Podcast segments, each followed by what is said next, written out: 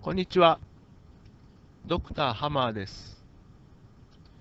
えー、この優しい社会シリーズなんですけども、えー、頻繁に道徳ということについてお話をさせていただいておりますけれども、この道徳というのは、まあ、簡単に言えば、いい悪いの感覚ですね。で、感覚と申しております通り、えー、いいか悪いかってなると、すごいシンプルな二分法なんですけども、えー、実際それがまあ、日常生活送っていますとですね、まあ、ほとんど意識されていないということもありますし、えー、意識されたとしても、まあ、常に守備一貫、えー、いいものは自分は把握してるよ、ずっとその自分がいいって感じるものを信じ続けるっていうようなことも、なかなか難しいと。いうことで、まあ、私たちをこう葛藤させるものなんだということを強調して、えー、話を続けておるんですけども、その、えー、道徳のこう厄介さっていうんですかね、いい悪いっていうのは、ほぼ直感的に判断はできるんだけれども、それをいざ、えー、より安定的にですね、その感覚を持ち続けていられるかどうかってなると、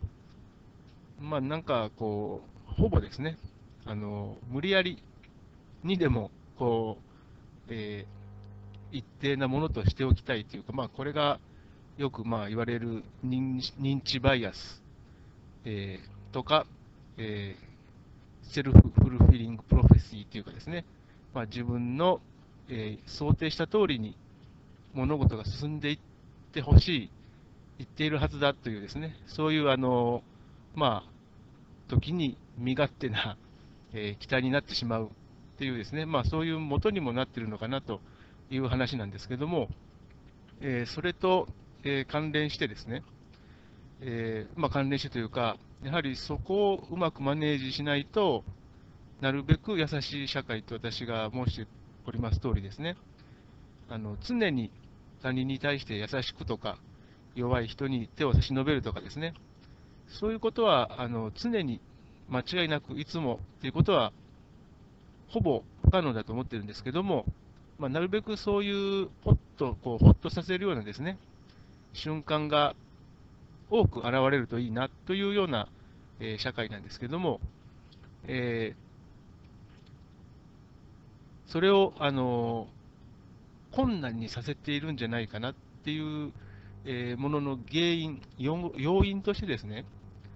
あの最近、えー、恥という概念ですね、それについてちょっと注目してまして、まあ、そのことについてあのお話ししてみたいと思います。はい、えー、恥ですね、えー、 shame、えー、ということなんですけども、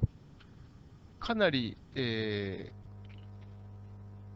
ー、私たちが、まあ、何気なく生きているようで、かなり、えー、悩ませられるものの一つと思うんですけども、どうしても何するにしてもですね、えー、間違ってるんじゃないのかな、このコンテキストで私登場してもいいのみたいなですね、そういう不安とかも含めてですね、まあ、何か、まあ、なんでしょうね、その具体的に、えー、スポーツであったり、勉強のその正解、不正解、あと発表とかの成功、不成功とかですね、いろいろまあ、そういった具体的な場面場面で、えー、うまくいかなくてちょっと赤っ端書いちゃったみたいなこととか、さらにそれが心配になってこうドキドキさせられたりとかですね、そういうことはまあ、思い出せば結構あるのかなと、誰でもですね。で、まあ、そういったその日常的な経験っていうのもありますし、まあ、実際、えー、じゃあそれをどういうふうに、えー、向き合っていけばいいんだろうかってなったときにですね、まあ、どうしても、えー、心理学的な、あとはその心理療法的なえ、対策っていうことが私たちの身の回りでは、え、多く取られているわけなんですけども、どうなんですかね、私としてはですね、そういったあのこう考えてみれば、日常生活の結構いろんな場面で張り付いてるなっていうような、この恥の感覚なんですけれども、案外、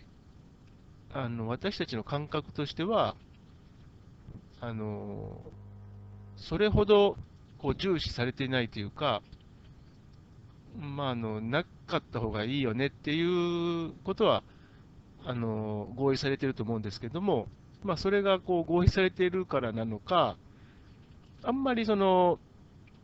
恥っていうものそのものについてですね、語るというか、その分析するっていう感じですね。それがされてないのかなっていう印象を受けるんですよね。で、分析ってなると、まあ、今はその合理主義な時代ですので、まあ、その哲学とかですね、の人たちはまあ分析するんですけども、その分析を読んでいてもですね、まあ、相当混乱させられるんですよね。っていうのがですね、まあ、今までは、今、まあ、ここまではですね、その自分が恥ずかしいなっていう思う、そういうあの思わせられる場面について話しましたけども、その立場を逆にするというか、違う立場から考えると、この恥って感覚、あの恥をかかせるっていうんですかね、あのあえてその、まあ、ジョークも含まれるんですけども、ちょっとこう、人に恥ずかしい思いさせちゃったりしちゃおうかなみたいなですね、まあ、このいたずら心で済めばいいんですけども、こうマジな場面ですよね、本当にその自分の方が優位に立っていたいみたいな、そういう場面で使われちゃったりもするわけなんですよね。で、そういうことで、えー、何が起こっているかというと、あのコミュニケーションの、えー、考え方で、まだ話してなかったかもしれないんですけども、その私たちのコミュニケーションっていうのは、こうそれぞれのこう過程というか、想像の世界ですよね。その一人一人は、それぞれあの想像していると、自分らなりにですね。なもんで、あの相手がどう出るかとか、多分自分がこう言ったことによって、相手はあの分かってくれてるだろうとか、相手はあの怒ってるだろうとか、そういうようなあの想定をするわけですよね。で、まあ、そういうものなので、この恥っていうものに関しても、その自分が恥ずかしいっていう思いももちろんあのいろんな場面で記憶されていると。で、その記憶っていうのは多分あるからだと思うんですけども、それを他者にですね、あの働きかけて、恥ずかしい思いをさせてやるみたいなことも不可能ではないと。で、まあそういうことで、あの恥をかかせる、もしくは自分が恥をかかされるっていう、そのこう微妙なですね、あの自他のこうやり取りっていうものが、かなりこう曖昧な感じで、えー、勝手なその想定でですね、あの進んでいきやすいものの一つというよりも、まあ、その恥っていうものに関しては、その想定自体がですね、外れて、逆に恥ずかしい思いをしたりっていう場合もあるわけで、まあ、その相当、なんていうんでしょう、根源的っていうんですかね、そのコミュニケーション、人と人とのそのつながりの中で、こうお互いにそれぞれがあのコンテキストであるとか、相手の出方であるとか、相手がどう感じるかなっていうことをこう想定する、あとは、まあ、自分がどう見られているかっていうことも想定するんですけれども、まあ、それのこうお互いのですね個々のその想定っていうんですかね、それがこうぐちゃぐちゃぐちゃっとこう、あのかなり混沌と混ざり合ってるようなものなのかなっていう印象を受けるわけです。はい。で、えー、恥の感覚というものはですから、まあ、感覚と言ってしまうと、まあ、なんていうのか、まあ、一般的に感覚の一つとして、えー、理解されているとは思うんですけれども、例えばその痛いとか、えー、悲しいとか、腹が立つとか、まあ、そういったその感覚よりも、そういったものがこう出てくるの、もうそのなんていうの、出てくるというか、そういう言葉になってしまうよりも前にですね、私たちいろいろと感じることができるんじゃないのかなと。で、その感覚的なことだけではなくて、その置かれたコンテキストに沿っているかとか、そのルール、社会的な規範としてですね、ふさわしいかどうかみたいなことまで、あのパパッとこうお、考えさせられるっていうんですかね。そういうことで、まあ、割とその社会的な動物と言われている人間にとってはですね、相当あの、えー、元になっている。そういうような感覚なのかなっていうのを考えるわけなんですね。ですから、例えばその、なんかにぶつかっていてっていう感じですよね。それも反射的にいてっていう言葉は出てくるんですけども、なんていうかその、その恥とは言わないかもしれないですけども、そのいての言い方にしたって、私たちは暗にですね、もうすでにその、いてーって言ってもいいのか、あの、なんか、いてってちょっと言ってて、へへってこう、笑って、あの、済ませるべきなのかみたいな、その辺のそのコンテキストの違いとかっていうのもですね、暗に選択できちゃってるのかなっていう感じもするわけですよ。ですから、それはなんでかっていうと、やっぱり、あのすごいシーンとしてる中で、いきなりでっかい声で、いてーなんて、えー、言っちゃいけないのかななんてこともやっぱりわかるわけですよね。ですから、その街中歩いててもですね、同じ感じですね。そのみんなこうテクテク歩いてる中で、ドカーンとか言って、あの、本当になんか、たまたまつまずけつまずいちゃったりして、いてって思ってるのに、あんまりそのド派手に、いてなんて、あの、言ったら、普通に歩いてる人たちにとってなんか変かなっていうようなですね、そういうあの配慮もできちゃうわけなんですよね。ですから、それも、まあ、恥って言ったら、そそこまではあの感じてはいないと思うんですけども、まあ、その元になってるっていうんですかね。なんでそんなに反射的にその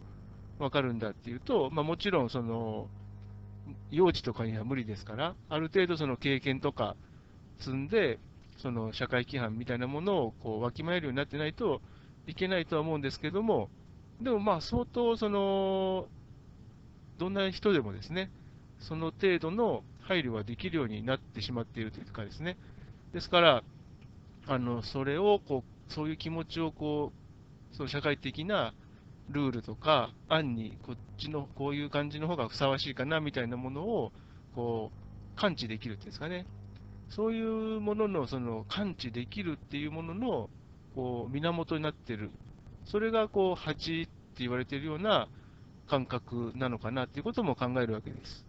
まあ、そういうことでですね、あの恥の感覚っていうものは、まあ、社会があるから恥ずかしく感じさせられるのか、それとも我々が社会的な生き物であるためにこう、内蔵させられている何かの仕組みのことなのかっていう、なんか、かなりこう考えていくと面白いんですけども、ちょっと私たち分かっているようで、分かってないようなことなのかなっていうことを感じるんですね。それでまあ、あのそういったその分かっていないことを根源的に見ていくっていうことも、まあ、面白いとは思うんですけども、まあ、私としてはあの繰り返しておりますけども、その日常生活、それをなるべくこう優しい社会っていうものにですね、つなげていくようにできればいいなと思っているんですよね。ですから、この恥っていうものも、その仕組みを知りたいということで今こう話してるんですけども、あの、目的としてはですね、やはりその、それを知って、まあ、うまいこと付き合っていきましょうよと。この恥っていう感覚ですね。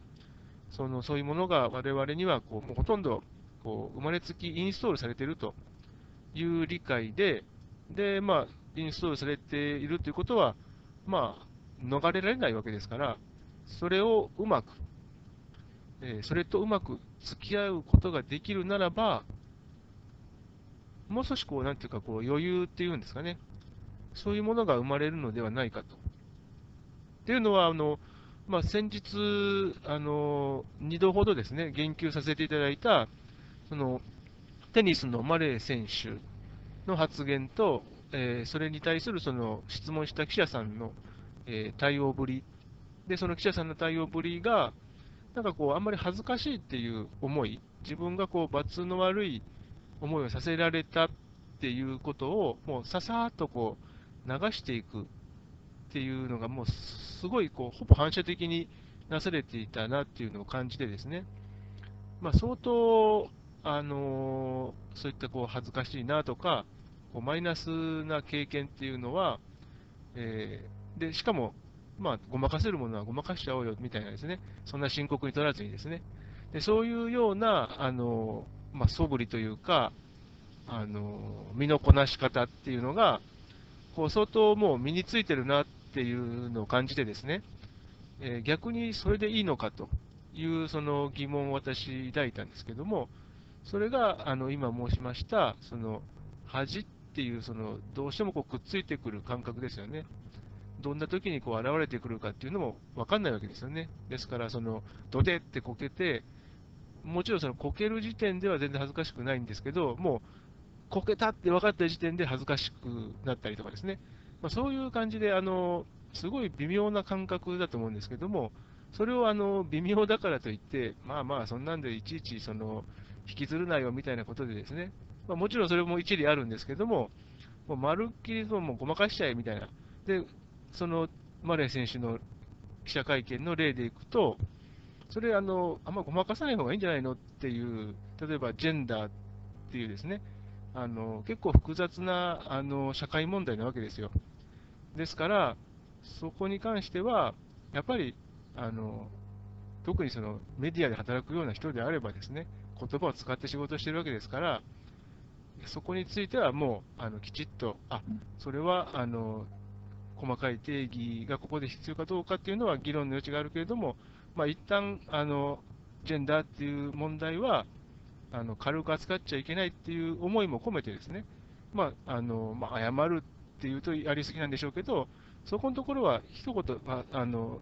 もうちょっとですね真摯に対応できるんじゃないのかなっていうふうに私は感じたんですね。ですから、あのやっぱり恥っていうものとうまく付き合う。でそういうことがその優しい社会につながるんじゃないのかという視点でまたあの次回もこの恥の話ですね、ちょっと続けさせていただきたいと思います。ありがとうございました。